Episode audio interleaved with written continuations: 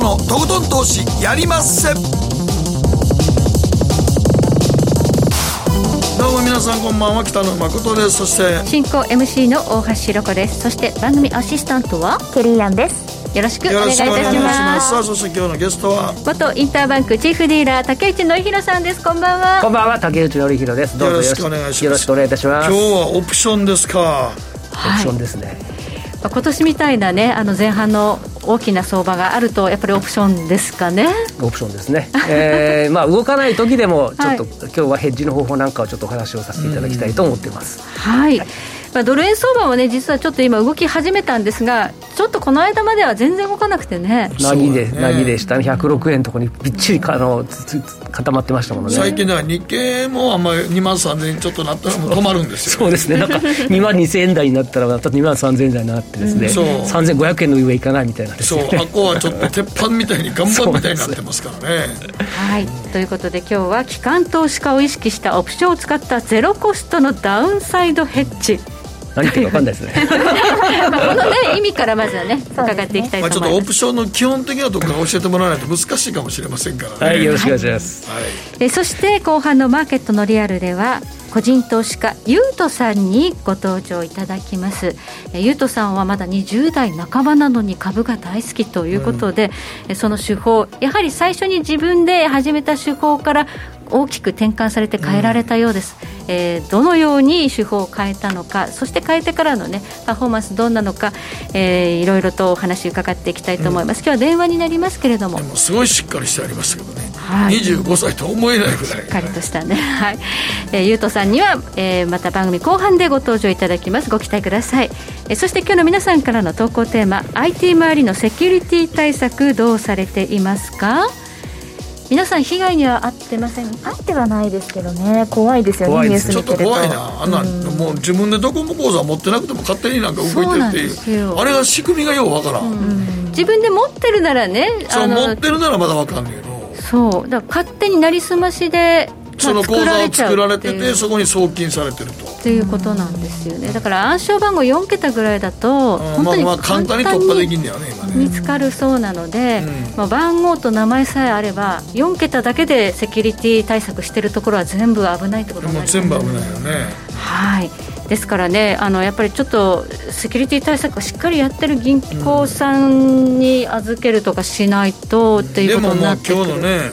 SBI 証券でもゆうちょ銀行と三菱 UF の銀行口座へ9864万が不正アクセスやと。そうなん証券会社の口座からもっていう、うん、えーって感じがあるんですけどね、うん、これどういうことなのかここ私もちょっとそのセキュリティなのは分からないんですけど。そうそうどういうふうにしてハッカーが侵入したか分からへんよね。はいということでねあの非常に IT 化っていうのは便利なんだけれども、こういうリスクもあるということで皆さんはどのように対策をされているのか教えていただければと思います。ではこの後誠とひろ子の週刊気になるニュースから早速スタートです。北野誠のとことん投資やりまっせこの番組は良質な金融サービスをもっと使いやすく、もっとリーズナブルに GMO クリック証券の提供でお送りします。誠とひろ子の週刊気になるニュース。さて、ここからは、誠とひろ子の週刊気になるニュースです。今日一日のマーケットデータに加えまして、この一週間に起こった国内外の気になる政治経済ニューストピックなどをピックアップしてまいります。まずは今日の日経平均です。今日は20円64銭高、23,475円53銭で取引を終了しました。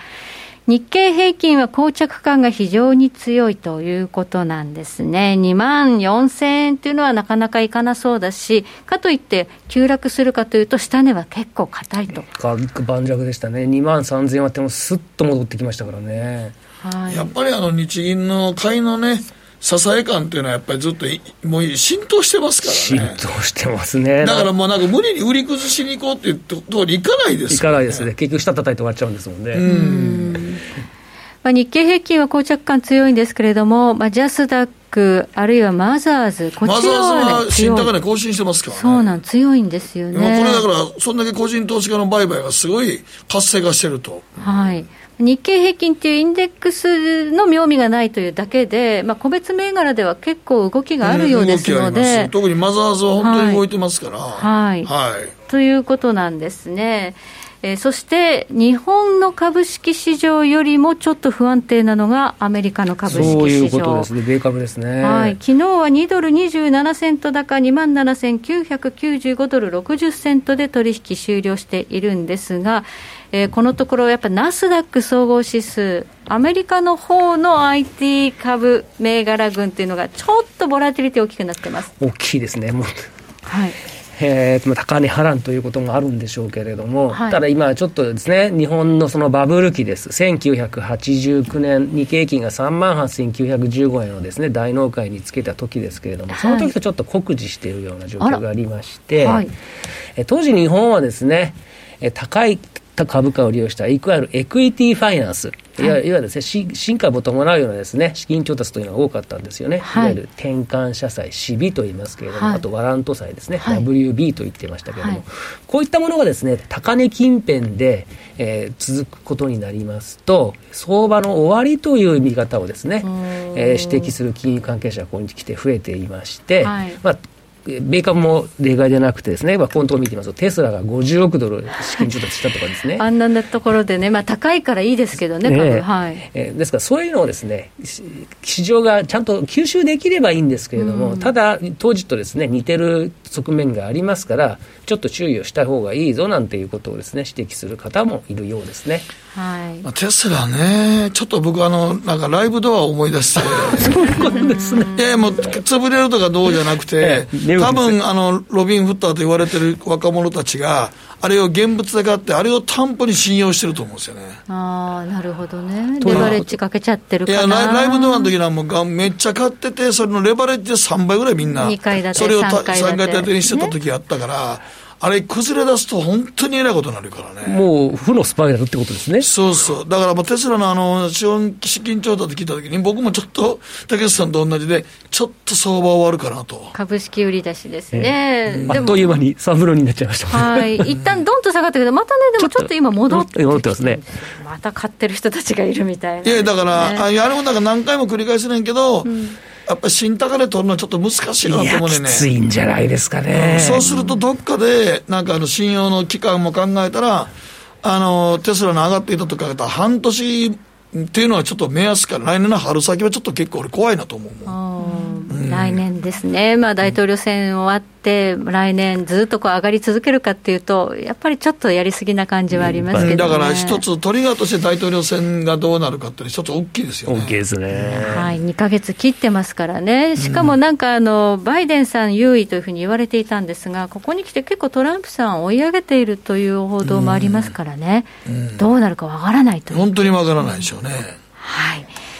そして、えー、株式市場だけではなくて、為替市場、ドル円相場が105円の大台をちょっと今、割り込んでるんですね。円高になってるなってますね、先ほどですけれども、104円の81銭まで円高ドル安が進んでいましたね。はいこれ、なんでしょうか、なんか材料ありましたか、ドル円下落するような。結局、結局ドルが売られてきたのはですね、7月に欧州で欧州復興基金の設立というのがですね、実現しまして、はい、ドル売りの受け皿がユーロだったんですけれども、はい、ここに来て、ユーロの上昇が一服となりました、先週の ECB 理事会が通過しまして、はい、で受け皿というのがちょっとドル円になってきたかなという、ドル円とか円になってきたかな、まあ、そういう嫌いがちょっと感じるんですけれども。えー、菅さんがですね、総理になりまして、アベノミクス継続と言ってていますけれども、ただ、要は冷静に考えてみますと、アベノミクスというのはやっぱり過去の政策でして、菅さんの政策じゃないわけですから、あのやっぱりちょっと弱体化というかですね、もう賞味期限が過ぎているわけですから、昔のアベノミクスとやっぱり同列に扱うのは、少し無理があるんじゃないかなというふうに感じています。まあ今日ね、あの菅政権、まあ、新内閣発足ということなんですが、それにしてははちょっと相場、寂しい感じありますよね。寂しいですね、日経平均ほとんど動いてませんし、ね、動かなかったですしね。まあ、手堅いメンバーですけどね。手が手堅いですね。なんか仕事やるかもっていうね、やりそうだなっていう。仕事人を集めたんですけど、なんかちょっとおじいちゃんばっかだなっていう感じがあるんですちょっとあの、フレッシュさにはかけますけど、ね、まあでも多分そのうちもうちょっとしたら、多分解散総選挙に睨んでると思いますよ。ここでなんか解散総選挙する前にボロが出ないメンバー集めたいと思いますそういうことですね。そんな長期政権ではね、今回のメンバーはないですからね。そうそうそう、もともと1年やからね。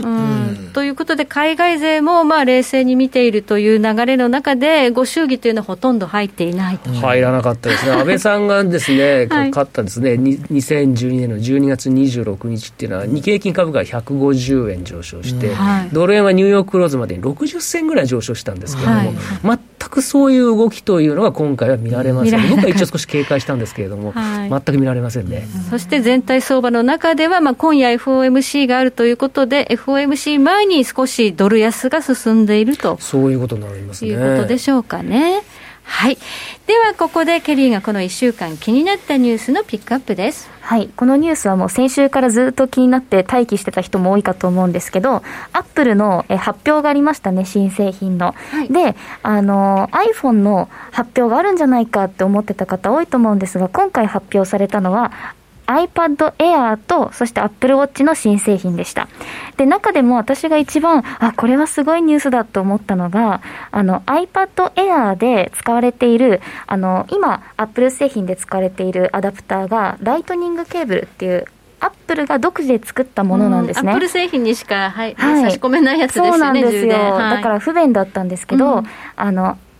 iPad Air では USB-C のアダプターが利用できるというふうに発表していて、はい、ということは、これってあの今出てる中で一番新しいタイプのアダプターで、はい、でこう通信速度が速いものってことになるみたいなんですけど、なので、他の Google 製品とか、あと、他の例えばカメラで使っているアダプターケーブルでも利用できる、併用できるってことなので、やっとアップルがちょっとあの、なんだろう。一般的にそうですね。寄ってきた？寄り添ってくれてるのかなっていうふうに感じ取れるんですけどどう思いますか、い、やもうえともやだもんは歩み寄りはもともとと思って。本当ですよね。アップル製品でしか使えないね、ものが多かったですからね多かったもん、はい、もう一もういっぱいカバンの中に入入れなあかんから、ケーブルを。そうですね、今その速度の USB-C、USC USC っていうの、はい、それは結構 USB-C、はい、これはあの美顔器とか、うん、あとはこういうそのコテとか充電するもの結構あれになってますよね。そうなんですよね、今一番出てるタイプのものなので、うん、寄せてきてるのかなっていうふうに、はい、まあ、でもねそれが嫌でもアップルの製品避けてた人間もいますからね、そういうところもありますね、そうすると同じ企画になって、うんまあ、アップルも歩み寄ってくるには歩み寄るだけの理由がやっぱりあるのかな、それが一番性能がいいということなんでしょうかね。今、幅広く使われているものっていうことなので。汎用性があるものを規格統一した方が、はい、まあ、本当はね、いいですよね。売れるってこともあるのかもしれないですね。皆さん、アップル使ってますか？アップル使ってます。アップル。僕は今ちょっと最近使って一時期使ってましたけど、いちいちかわかもういちいちもうアンドロイドとアップ両方使ったらもうすげえ面倒くさかったっていうことだったんですねもうなんかえっとあどっちか忘れたとかねうん私はもう今アップルになりました前はアンドロイドだったんですけどでもまあねそうなってくれると嬉しいですね。嬉しいですね。いろんなものを一つで済んでそうそうそう。ね。カバンの中何個入れんねんと思うでしょ。はい。なので、はい、あの新しい iPhone は来月発表予定とのことです、うん、新しい iPhone 発表にならないかな。私もちょっと、ね、楽しみですね。買い替えたいんですよね、うん、楽しみです、はい、はい、ここまで誠とひろ子の週刊気になるニュースでした。北野誠のとことん投資やりまっせ。やりまっせって英語では？レッツはどうかなねえ先生好きって10回言って。それ10回クイズでしょいいから。じゃあ好き好き好き好き好き好き好き好き好き好き僕も先生好き。え？もう。思わず笑みがこぼれる。株式 FX は GMO クリック証券。エミさん。どうしたの？僕最近考えてしまうんです。毎晩月を見上げるたびに僕の将来はどうなってしまうんだろうって同時に思うんです。この虚しい気持ちに寄り添ってくれる女性がいたら。好きですで、よくない？シンプルにわかりやすく。GMO クリック証券。あらっしゃい。ご注文どうぞ。うーんと、大盛りラーメンにトッピングで、チャーシュー、コーン、メンマ、海苔、それに、味玉、白髪ネギね。あ、バターとワカメも。全部のせ一丁シンプルにわかりやすく。株式 FX は GMO クリック証券。北野誠のとことん投資やりまっせ。みんな集まる集まるよさて、ここからはマーケットフロントラインです。今日は元インターバンクディーラー、竹内則弘さんです。よろしくお願いいたします。お願いします。はい、影内です。よろしくお願いいたしはい、ます。今日はどういうテーマでしょうか？今日は、機関投資家を意識しました、はい。えーダウンサイドのゼロコストヘッジということになりますけれども、ちょっと分かりにくいということになっちゃいますけれども、要はですね、お金をかけないで、はい。えー相場が、まあ、下がったとき、急落するとき、暴落するときのですね、保険をかけましょうというのは今日の着地点になります。しかも今日は、あの、元インターバンクディーラーね、為替やってらっしゃったかと思うんですけど、はい。為替の話じゃなくて、ええ株式市場の。ええ、あツッコミが来ましたね、まあ、あの金融をやってるとですね、まあ、商品というのは、まあ、なんすべてできなきゃいけないんですよ。株も為替も債券もですね、はい金利も全部できなきゃいけないわけですから、はい。えーまあ、一つでできてればいいというわけじゃなくて、まあ、皆さんもあのきっとできるようになりますから、いろんなものを投資するとですね、えあの幅が広がってきますから、ぜひオプションなんかをですね取り入れて、ヘッジをしていきましょうというのは、ちょっと今日。なるほど、ええ。今日今日はじゃあドル円ではなくて、株式市場のオプションの話になるわけ今ですね。回でもね、そのオプションのことで、え。なんかソフトバンクがいろいろとニューヨークで、ナスダックでいろいろやってたんじゃないかという噂出てましたよね。出てましたね。あれ、あれはどういうことやったんですか？結局、まず、まあ、いろんな情報,、推測ですけどね。ええ情報が錯綜していますけれども、うん。まあ、まとめてみると、要は、コールオプションという買い、かいわゆるですね、え買う権利のオプションを買ったということなんですけれども買う権利のオプションを買ったということは、その買う権利のオプションを売った、つまりセラーがいるということなんですけれども、そして、いわゆる買ったですね、ナスダックあるいはですね、SP、500、500ええ。その原資産、つまりでオリオリジナルのです、ね、資産が上がってくると、はい。ソフトバンクの方はですね評価益になってくるんですけれども、売った方は評価損になってきますから、現物を買わなきゃいけないんですよね、ヘッジとして。ヘッジとして。はい。これまあ黙ってほっといたらえらいことになるそういうことなんです。ですから、ヘッジとして買わなければいけません。ただ、えー下がってくると、そのヘッジを必要がなくなりますから、売らなきゃいけないわけですよね。で今回はおそらくですけれども、上がってきたんで、ヘッジの部分を増やしたはずです。えところが、下がってしまったために、そのヘッジの部分を売り売り戻したわけですよね。そうしたところで、えー全体的な売りあー売り試合の中でですね、ちょっと売りが加速して、急落になってしまったんじゃないかなというのは、多分大方のですね、見どころだと思います。はいあの不自然な、えーテスラはじめ、まあ、 GAFA の株の上昇というのは、じゃあ、そのソフトバンクのオプションの影響で、ガーッと買われちゃったという可能性があるわけですね。まあ、そういうことになっちゃうんですけれども、そうするとやはり高値波乱ということになってきちゃいますね。はいまあ、このね、ソフトバンクオプション問題が一巡したということになると、さあ、ここからどうなるんだろうというのが気になるんですが、そうですね、ちょっとそこは、まあ、一つの、一つのですね、まあ、大きな、えー投資家の資金フローだけでは、まあ、そ株式市場大きいですから、はい。そこだけでは動かないわけですから、はい。まあ、その先をちょっと見ていきましょうというのは、ちょっと今日のですね、見どころですね。でまず日経、今日は日経225のオプションなんですね。はい、そういうことですね。これは日経平均を買う権利と売る権利。はい、買う権利のことをコールと言っています。コールですねはい、ではい売る権利のことをプットと言っています。はい。はいはい。まあ、そこに行く前に、ちょっとその下がるかもしれないということで、月月、月ごとのそのパフォーマンスっていうのをちょっと教えていただけますか、はいちょっとこの9月っていうのは、やっぱりボラティリティ荒くなったっていうんで、はい、そうなんですよね。ダウのチャートを長長期で見てみます。50年、100年で見てみますと、はい基本的にはずっと右肩上がりですから、え1月から12月、単月に引き直してみますと、その各月の平均でですね、はいずっとすべての月でプラスであっても良さそうに見えてくるんですけれども、ただ9月という月は、100年で見てみますと、マイナス0.88%と突出してパフォーマンスが悪くなっています。これ、突出してますね。突出してます。はあ、2, 月2月と9月は大体悪いです、ね、そういうことですね。でで9月が特に悪いんですけど、ね、えー、これもこれには理由がありまして、はい、11月決算を前に、はい、いわゆる評価益の株と評価損の株を同時に売却することで、損益通算ができることになります、はい、ですから9月にこういうふうにですね売りが走ってしまうということになって、こういう実態が分かってきますと、投資家、シェアこうしたこと、みんな気づいていますから、はい、9月に売るなら8月に売っておけ、はい、9月に買うなら10月に買え、えただ今年の場合は11月に大統領選ありますから、はい、10月にも買いが入りにくいとなっちゃうと、はい、ちょっと9月、10月、ちょっと難聴試合続くんじゃないかなというふうに見て取れますね。このダウの月月パフォーマンス、過去100年です。100年の統計取って9月ってこれなんですね、やっぱり。まあ僕らもなんか、うすうす9月は悪いって思ったけど、こうやって見ると、本当に悪いね、やっぱり。悪いです、9月は悪いんです、もう。じゃあ、今年もそうなりそうだなというような波乱がね。まあでも、アメリカでいうと新年度ですからね。まあ、そうですね。うん。じゃあ、ちょっとチャート見ていただきましょう。はい。これ年初来のナスダックの推移ということになるんですけれども、はい、通常株式市場では高値から10%下がりますと調整局面入りというふうに言われてまして、うん、20%下がると弱気相場入りということになるんですけれども、はい、今年の場合はですね、なんと例年になくですね、ナスダック高値から10%下げるのが今回が2度目です。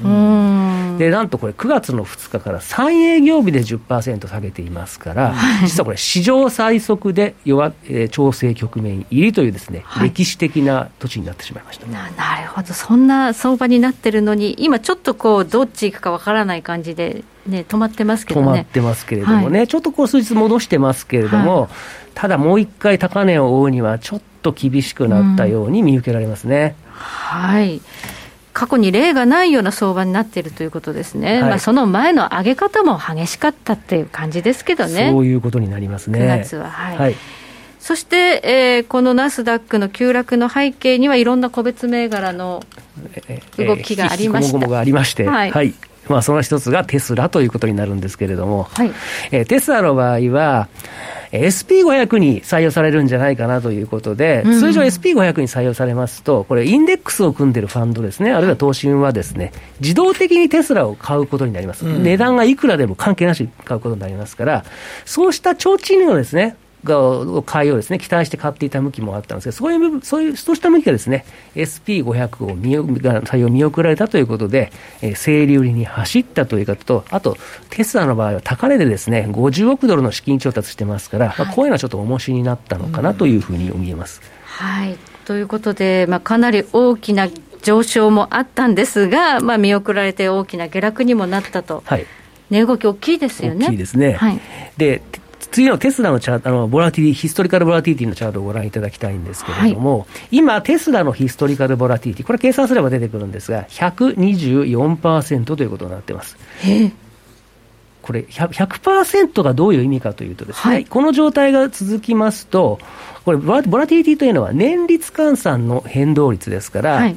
ボラティリティ100%というのは、1年後に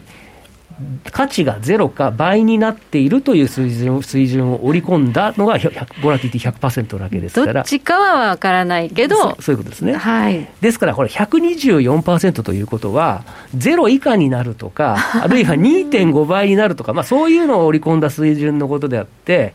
えー、まあ極めて異常な水準ってことですね。はい、はい普通、このボラティリティが上がるっていうときは、下落相場っていうふうに思うんですけどね、はい、おっしゃるとりですね。はい、ですけれども、これ、よく見てみますと、6月からはこれ、ボラティティ上がってますけど、テスラの株上がってるんですよね。はいはい、テスラの株上がりながらボラが上がってるっていうことは、これは乱極端なし、乱高下を繰り返しながら上げてきたという、そういう奇跡を物語ってるということになっちゃいますね、これはね。はい、あんまりないことですよね。ないですね。はい、ということで、ちょっとリスクが大きいんではないか、まさかね、あの1年後にゼロになるとは言わないですけど、そのぐらいの、まあ、危険をはらんだ状態に今あるということですね、まあ、そういうことになってきますね、ちょっと波乱の目が見えてきたということですから、はい、やはりこうしたことになってきますと、手持ち株、特にですね、個別株をロングで持っているとか、あるいは指数をロングで持っている人というのは、ダウンサイド、つまりですね、下方向に対してのリスクヘッジ、つまり橋相場が走った時のですね、いわゆるヘッジというのを施さ施さなきゃいけないということなんですけれども、まあ、その時お使いいただくのは、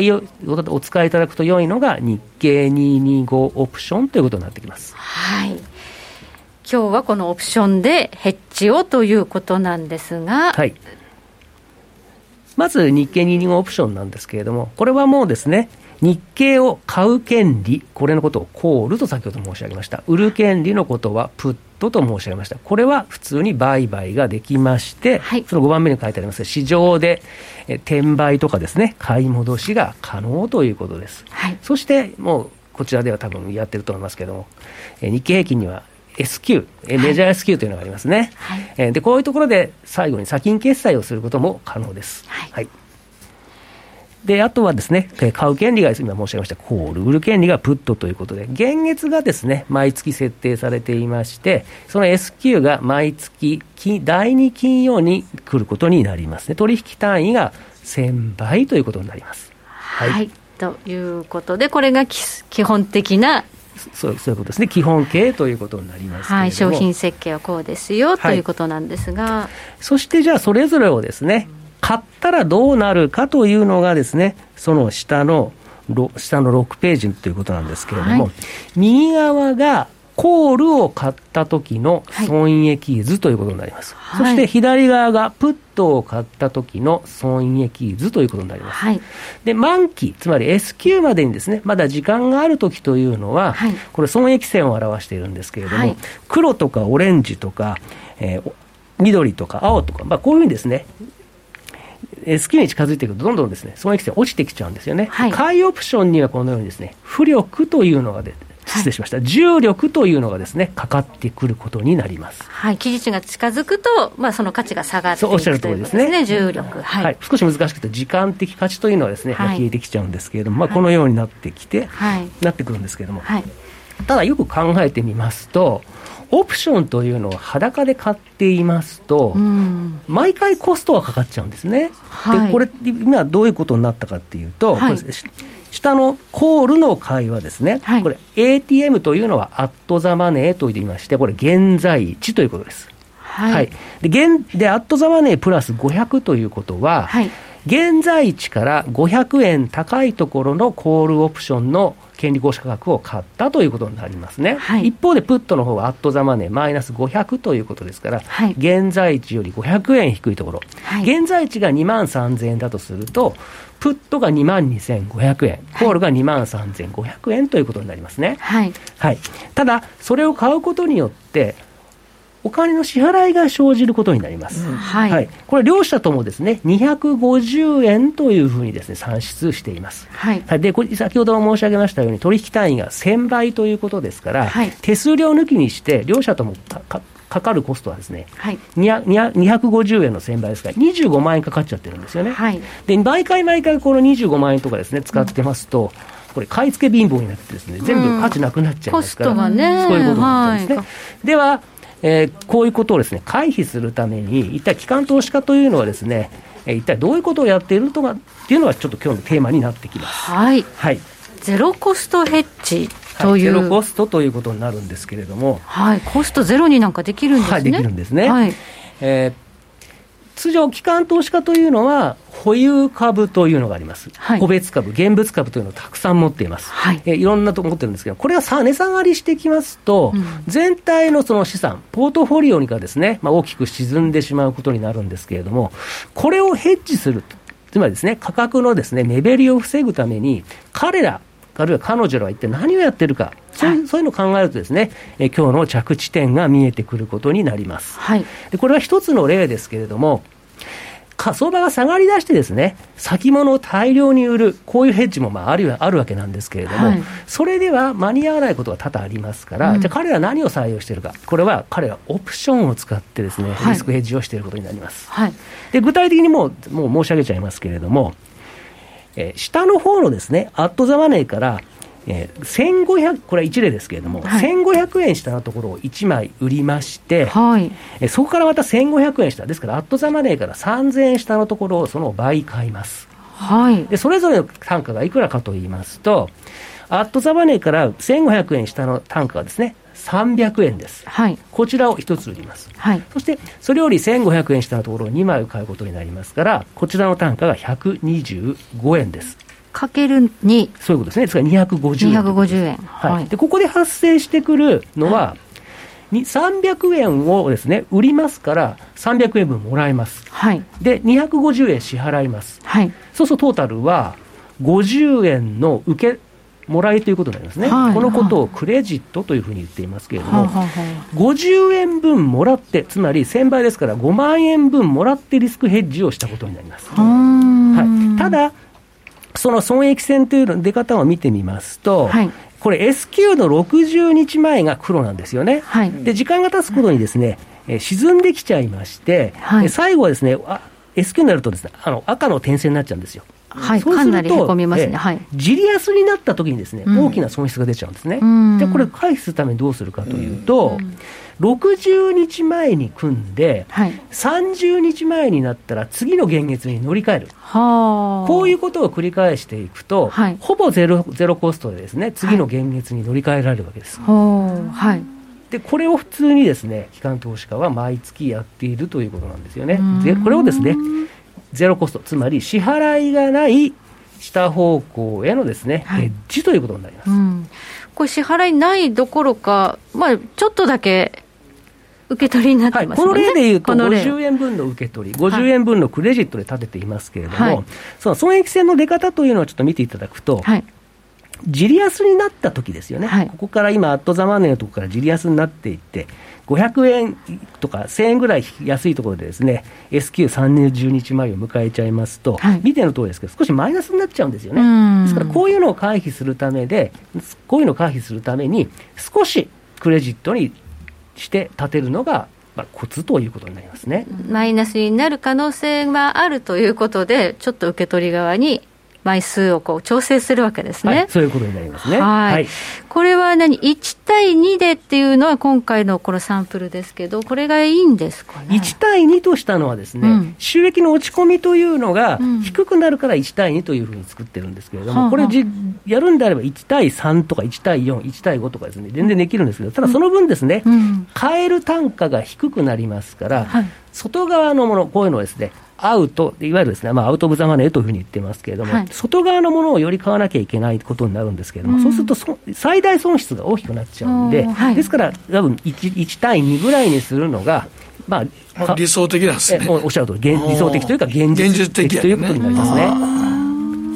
予算買えやえっちもじゃないねんな、これは。そうそういうことなんですね。じゃあ、これはもうリスクをこれで組むことによって、まあ、限定するということができるわけですね。はい、これ、今、損益図はですね、うん、まあ、このようにね、穏やかになっていますけれども、はい、仮にこれ、1日にですね、うん、2000円とか3000円級の暴落が来たら、はい。これは、まあ、ちょっと難しいことを言っちゃいますけど、ボラティリティが大きく乗ってしまいますから、はい、この今でいうこの黒がありますね、はい、黒が穏やかに上に向かってますよね、下がるに向かって、はい、下がるに従ってですね、これが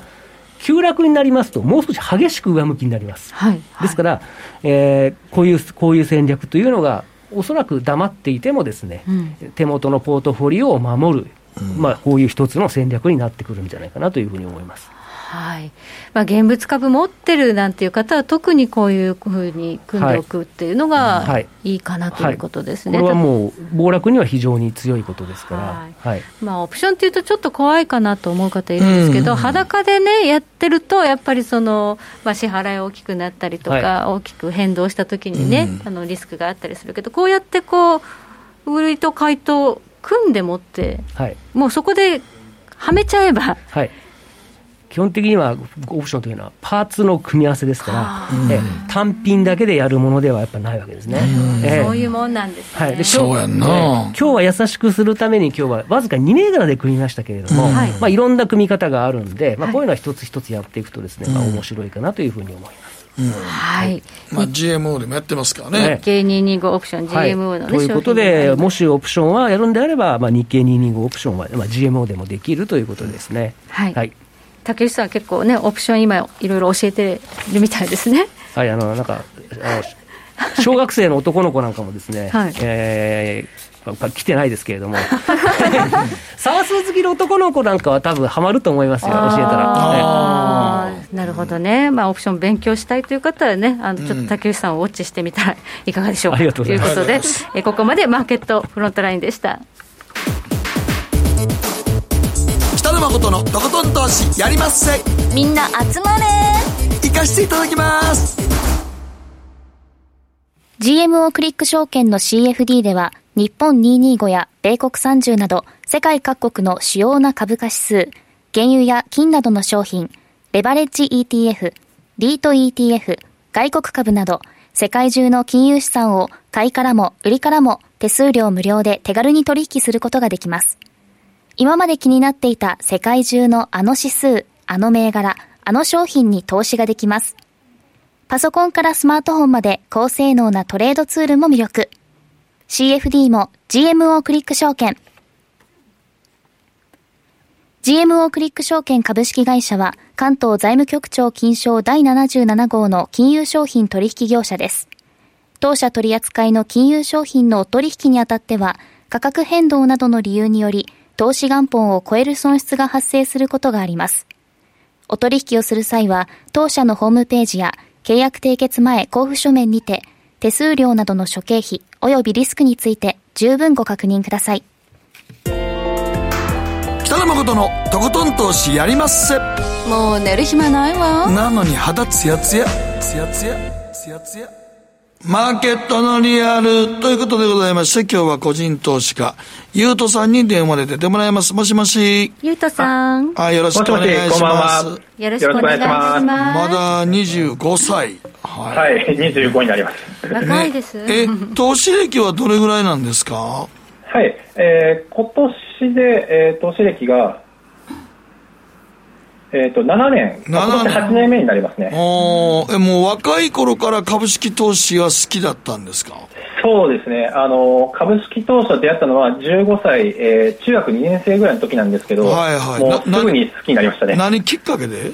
あの、当時通っていた学習塾で、うん、あの、株のゲームをもらって、それにすごいハマったっていうのがきっかけですね。へえ、面白い塾やってんね。はい。たまたま、もらったんですよね。はい。で、大学時代ぐらいからもうやりだしたってことですか？そうですね。あの、高校すぐやりたかったんですけど、まあ、やはり、あの、勉強に、それから部活に忙しかったので、まあ、大学入って、時間ができて始めたという感じです。ほ、うんで、就職は証券会社？はい、あのー、その、証券会社に、まあ、就職させていただきました。うん。なるほど。でもその後すぐ辞めて、もう今現在もうフリーランスですか、うん、そうですね。もうちょっと証券会社は本当に半年ぐらいで辞めてしまって、うん、今は、あの、フリーで、あの、いろんなまあ仕事をさせてもらってるっていう形ですね。うん、あの、基本的にトレードの手法としては何を手法にしてるんですか？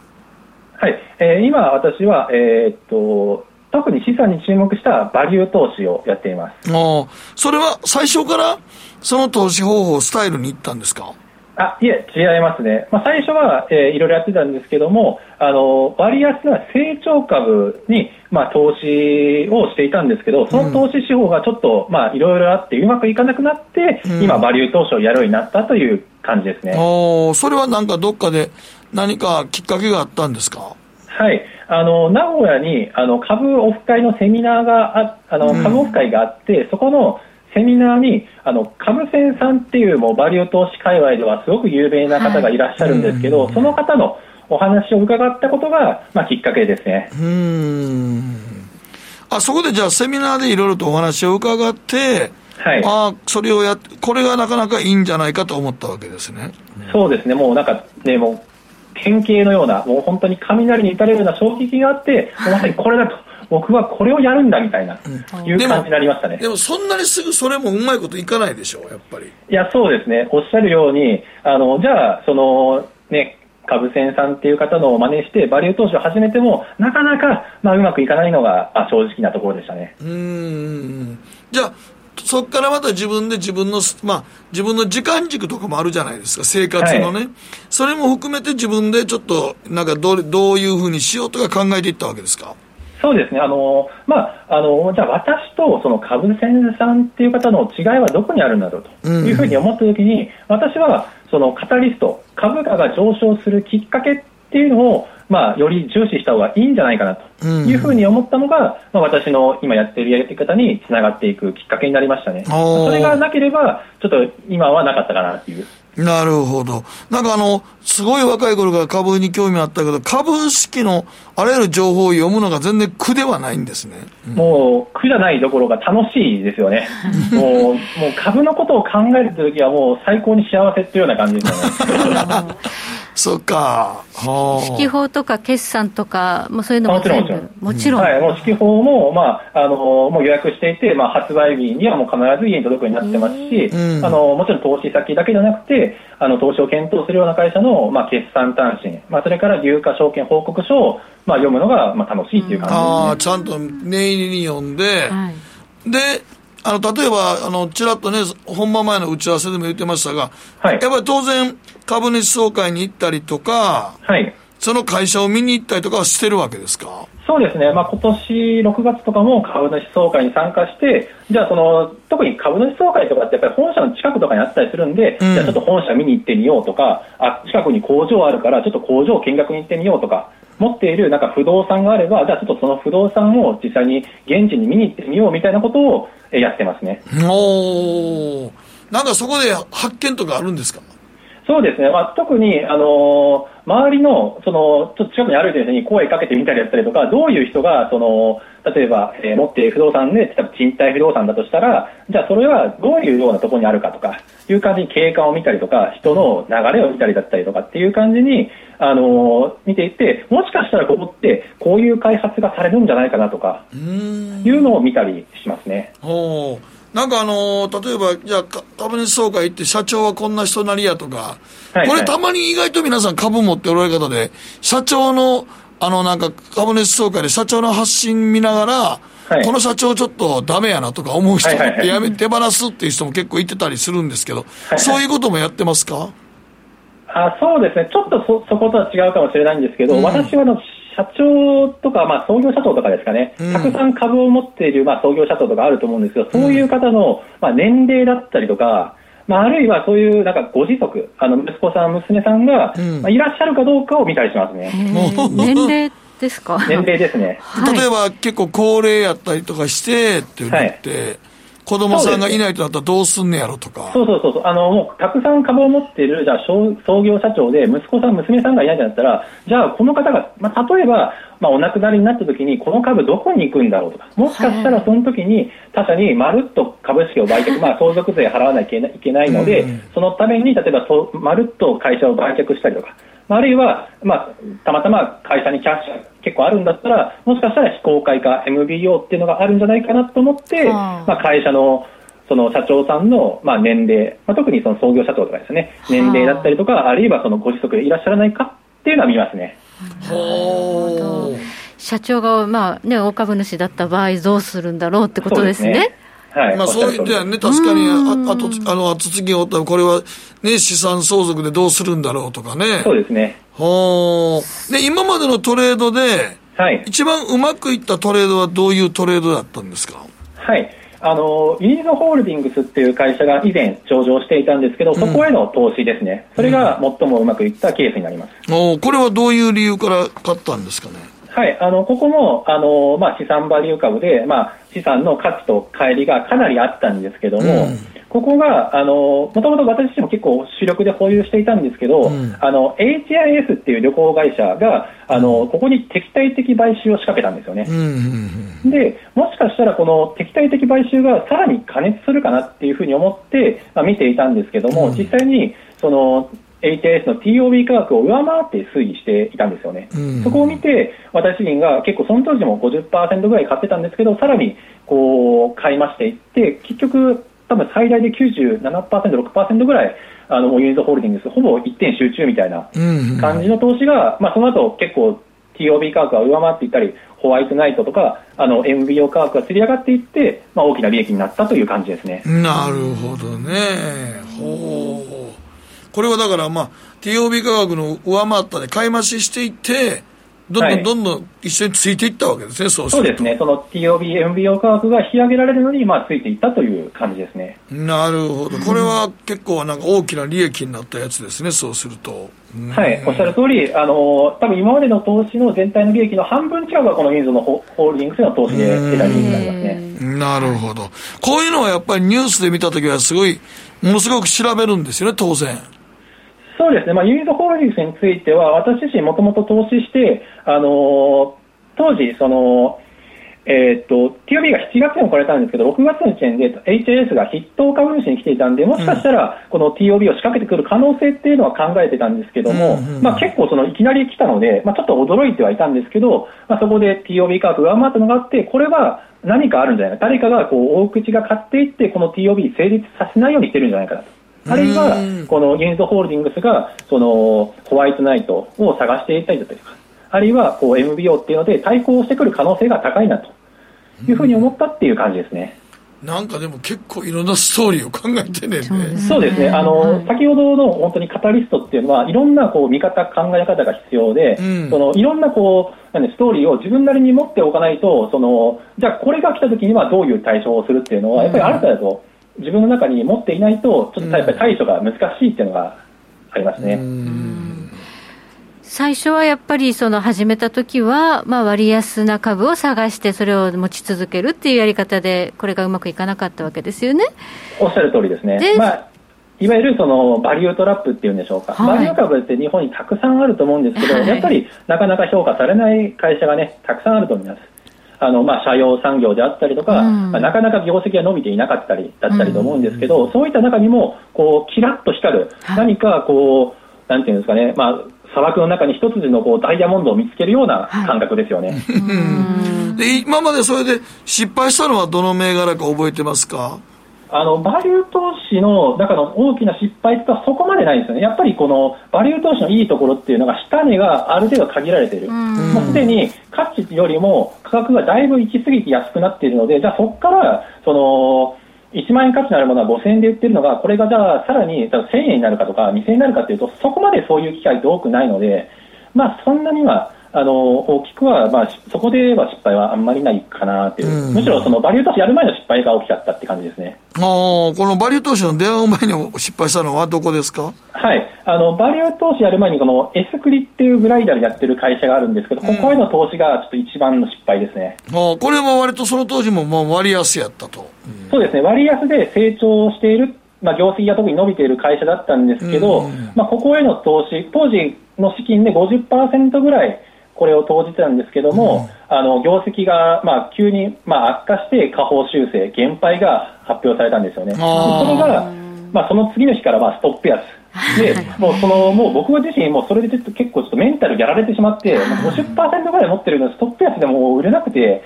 で、もう次の日の、もうよりでもう泣く泣くもう全部損切りっていう感じですよね。もうこの一件で、ああ、ちょっと私にはもう割安成長株って難しいかなっていうふううに思ったって感じですね。ほどで、やり方を変えなくちゃと思っているところに、株仙さんとの出会いがあり、はい。雷に打たれたように。そう、まさに典型ですよね。もう、もう、もう神からのね、お示しじゃないですけども、はいもうこれだっていう気になりましたよね。そうやね。だから、この割安な成長株で、まあね、そこまでこの、まあ、これ以上売られることないと思ってても、やっぱり、減配とか下方修正すると、そうですねドドーッと売られますからね。そうですね。やっぱり当時、あの、まあ、エスクリっていう会社は特に個人投資家に結構人気がある会社だったので、やっぱりそこで個人投資家が、やっぱりみんなが一斉にダメだと思うと、やっぱりすごい売り圧力になるんで、やっぱりそれでね、ストップ安になったのかなと思いますね。その後、そのエスクリは戻ったんですか？そのしばらくしてから。えーっとしばらく、やっぱり僕が売った段階がちょ、そのしばらくの間では結構安値だったんですけど、今見ると、やはり、まあ、このコロナの影響を受けてるんで、僕の売ったところからさらに半値ぐらいになってます、今は。ああ、やっぱりね、そうか。はい、じゃあもう割安で成長株だけではなくて、まあ、カタリスト、まあ、何か上がるきっかけというものを秘めた、まあ、そういう材料を持っている会社を見つけるっていうのが、一つの大きな進歩だっていうことですね。ね。はいでも今の話をずっと今日伺ってますと、なんていうんかな、その株に投資したのはなぜだっていう確固たるものがなかったらあかんよね。おっしゃる通りですね。私自身はやっぱり、あのー調べ尽くして、まあ、あのその会社の、まあ、ある程度理解して納得してじゃあこれだったら買えるこれだったら、まあ、そう負けないだろうっていうところで、あの投資しているつもりですね。まあ、それだけやっぱりと自分のやっぱり大切なお金なんで、あのそんなにね私もあんまりこう頻繁に売買する方ではないので、しっかり調べて納得いく銘柄会社を買っているっていう感じですね。今は例えばちょっと銘柄で、まあ、銘柄ジャンルでもいいんですけど、どこに注目してます？えー、っと、注目なんかセクターみたいな意味合いですかね。あセクターでもいいです。はい。うん、そこまでね、注目しているセクターはあんまりないんですけど、うん、やっぱり今って、その、特にまあ、マザーズをはじめとした、その、すごい成長株がめちゃくちゃ評価されてて、バリュー株っていうのが、極端に評価されてないっていう感じにやっぱ見えるんですよね。はいはい。だから、バリュー株の中には結構、この時間軸を少し2、3年って長く持てば、結構今割安な会社、あのっていうのは結構多いのかなって。直近はやはりコロナでねちょっとダメになってるけど、うん、ちゃんと自力のある会社は結構、あの悪くないっていうかかなり、あの過去の水準から見ても、うん、あるいは資産価値から見ても割安になっている会社ってたくさんあって僕は今すごいなんかチャンスを感じてますね。例えばバフェットが商社株買ったというような、まあ、そういう流れでしょうか。そうですね、あの大型株で言えば商社であったりとか、まあ、先ほどちょっと不動産って話をしたところで言えば、あのまあ、賃貸不動産を扱っているようなあの不動産会社とかですかね。売買の方じゃなくて、不動産の賃貸で貸して、えあの収益を受けているような会社っていうのは、まあ、今は確かに今、コロナの影響で一部オフィスとかはあれなっていますけど、それでもあのかなり資産価値観には割安になっていると感じる会社が多いですね。不動産とか、あと航空系とかどうでしょうかね。そうですね、私にはちょっと今、航空株に投資はしてないんですけど、うん、まああのまあ、そこそこ安く感じるところもあったりしますね。あのまああの本当に潰れないかどうかは、まあ、しっかりチェックする必要があるんですけど、はいはい、キャッシュフローだったりとか資産の内容を見て、さすがにこうこの会社、行き詰まらないだろうっていう会社が、いくらなんでもこの値段ないんじゃないっていうのに、ね、なってるのもあるので、うん、こうしっかり見ていけばあの、本当にチャンスはたくさんあるんじゃないかなとあのだから、まあ、カタリスト投資としても、はい、バリューをどこで一番測ってます？そうですね、一番は、まあ、あの私の言うバリューっていうのは、えーと、資産の価値と、それから今の現在ついている株価、時価総額のこのギャップが、まあ、どれだけあるか、うん、ここをまあよく見てますね。なるほどね、そこがだから、あの離れてれば離れるほどそこに投資するっていうのが大事なことやということですよね、そうですね。そそして、その離れた帰りが広がっているな、ゴムが伸びきっとどっかで縮むじゃないですか、みたいな感じで、その本当にもう伸びきってるような。うん、あのかなりこの乖離が広がってて、かつ何か直近で、もしかしたらこの株価が、この価値と株価の乖離があの小さくなるような、っかけがないかなっていうのを探してる感じですね。なるほど、それはもう探し探しても時間をかけてもうふるいにかけてるっていう感じですね、はい、なかなか見つからないですよね、うん、そうですね、もうおっしゃるように、じゃあ10銘柄調べたとしても、本当に1、2銘柄あるかどうかみたいな、でその1銘柄調べるのにも何時間も当然かかりますし、はい、だからもう、ゆうとさんはそういう意味で株オタクやね。もう鉄道オタクとか株オタクで株のこと考えてるときに、時間を忘れるぐらい見見てられんねんね、決算書とか。そうですね、もうあの、まあ、朝夕問わず、本当にもう、あのまあ、調べ出したらきりがないですけど、本当にもう一日中ずっと、まあ、その、あ、この銘柄どうだろうとか、もしかしたらこの会社もしかしたらこなんかカタリストがあるんじゃないのかみたいなことを、もうずっと調べてる感じですよね。今そのお、お眼鏡にかなって保有している銘柄、何銘柄ぐらい常にあるんでしょうか？はい。まあ、多少前後あるんですけど、まあ、10銘柄ないですね、今だとあの大体7、8銘柄ぐらいで、今はもうそのうちの1銘柄でもう50%近くみたいな。割に集中投資で見ていく感じ、ね、追いかけていく感じですね。すね。はい。まああの本当に私自身、こういうそこに自信があるとなれば、あの集中するっていうことに特に全くこうえー、まあ、えー、いとわないですね。はい。ありがとうございます。ゆうとさん、夜遅くまでありがとうございました。とんでもございません。ゆうとさん、ありがとうございました。ありがとうございました。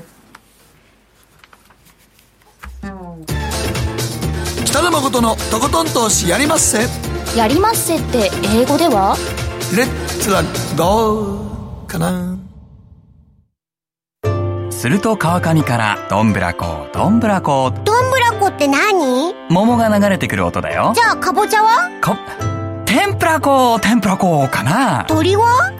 唐揚げこ唐揚げこパパおやすみ。置いてか頑張るあなたを応援します。GMO クリック証券。占えましたぞあなたの未来。えどんな？あなたは努力次第で大きな成功を収めますただし野菜中心の食事と早寝早起き適度な運動をして健康なんだよ。母ちゃんのセリフと一緒じゃん。未来は自分で切り開く。株式 FX は GMO クリック証券。ねえ先生好きって10回言って。それ10回クイズでしょ。いいから。じゃあ好き好き好き好き好き好き好き好き好き好き。僕も先生好き。え？もう。思わず笑みがこぼれる株式 FX は GMO クリック証券。さてここからは皆さんからいただいた投稿を紹介していきます。今日のテーマ IT 周りのセキュリティ対策。はいプラチナでウワフワの原油 ETF さんからですが。お買ってあったんですね。私は IT の専門家ですが OS アップデートの徹底に加えて当然ウイルスソフト入れてますエッチなサイトや変な日本語で書かれたフィッシングメールも要注意。最後にこれが手薄になりがちですがスマホにもセキュリティソフトを入れることが重要です、実はトレードしてるスマホやタブレット案外狙われてますからご注意ください。ということですね。えー、スマホにも入れないとですねじゃあ、うん、狙われてるんですか？ただまあスマホに出てくるねセキュリティソフトがこれが本当に大丈夫なのかどうかも結構自信がないからなアプリのね、はいはい、えー、SGDT さんは QUICPay カードを落としました。気がついてすぐに止めましたが止めるまでの一月ほどの間誰かに使われてしまいました。最近はいろいろな問題が出てきて余計にビクビクですと使われてしまったそうです。カードにしてるんですね落としちゃったんですね。落として1か月忘れてるのすごいね。それちょっと怖いですね。怖いな1か月はちょっとな。早く気がつきましょう、うん、小太郎さんです。自分のセキュリティ対策は暗証番号パスワードの統一です。ある程度のアルファベットと数字でセキュリティは高まるのですが破られるときは破られると思ってます。それよりもセキュリティを気にしすぎてパスワードをあれこれ変える方が自身がログインできなくなる恐れがあるのでハッキングより自分のログインを確実にする方に専念してますなるほど、はい、株猫さんもネット銀行ウェブサイトすべて個別のパスワードで設定してますがパスワード自体も可能な限り記号を含めて複雑化しています。ただ複雑化しすぎて思い出せず複数のネット銀行の口座がロックされてる 大変。自分がセキュリティアウトですね。これな本当非常に難しい問題ですね、ね、はい。時計なりは23時27分回っています北野誠のとことん投資やりまっせこの番組は良質な金融サービスをもっと使いやすくもっとリーズナブルに GMO クリック証券の提供でお送りしました。